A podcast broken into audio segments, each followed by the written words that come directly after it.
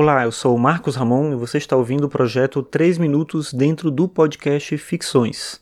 Ficções é um podcast sobre filosofia e cotidiano e eu tenho esse modelo de programa mais rápido que eu inseri faz pouco tempo. É um programa que vai entre 3 e 4 minutos. A ideia inicial era trazer um episódio por dia de podcast para você, mas na última semana eu não consegui. Vou tentar voltar com ritmo, mas é bem sem compromisso mesmo assim. A periodicidade aqui no Ficções se você já me acompanha há algum tempo, você sabe que é algo bem complicado, mas eu tento sempre fazer, principalmente porque sempre tem alguém que me comenta que gosta dos episódios, que manda algum e-mail ou deixa um comentário nas redes sociais em algum lugar falando da importância do podcast para essa pessoa, né, para essas pessoas.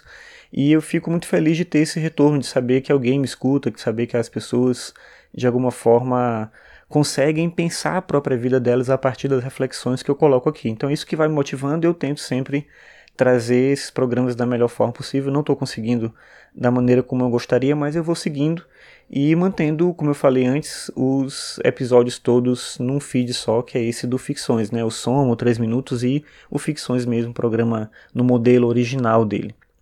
Bem, hoje é quinta-feira, dia 10 de agosto de 2017, e hoje eu decidi falar aqui sobre um tema que é um tema comum desde a antiguidade, que é a ideia de que a natureza humana ou a sociabilidade humana corrompe a natureza.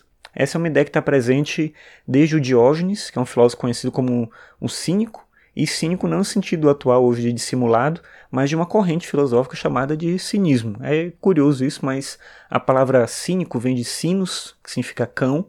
Isso tem a ver com o modo como as pessoas identificavam o comportamento do Diógenes, alegavam que ele se comportava como um animal, que ele não agia como um ser humano que buscava sociabilidade e tal, e era bem essa mesma ideia dele. O Diógenes entendia que tudo aquilo que era antinatural era errado, e que a gente acabou complicando muito a vida humana a inserir uma série de elementos é, burocráticos, sociais, pragmáticos para organizar a vida. Na verdade, a gente deveria viver de acordo com a natureza.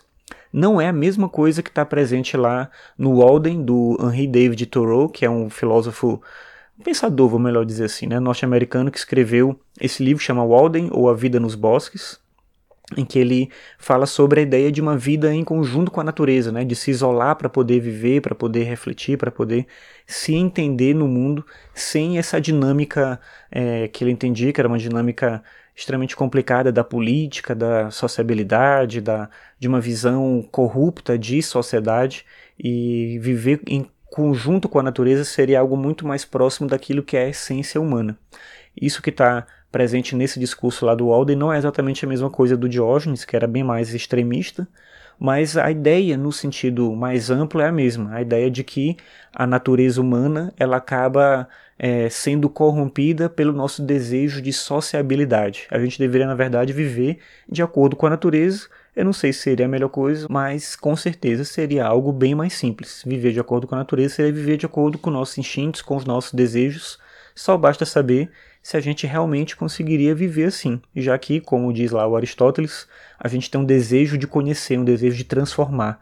Como é que fica esse desejo de transformar a realidade, de conhecer mais coisas, quando a gente só vive de acordo com a natureza? Será que é possível viver realmente assim?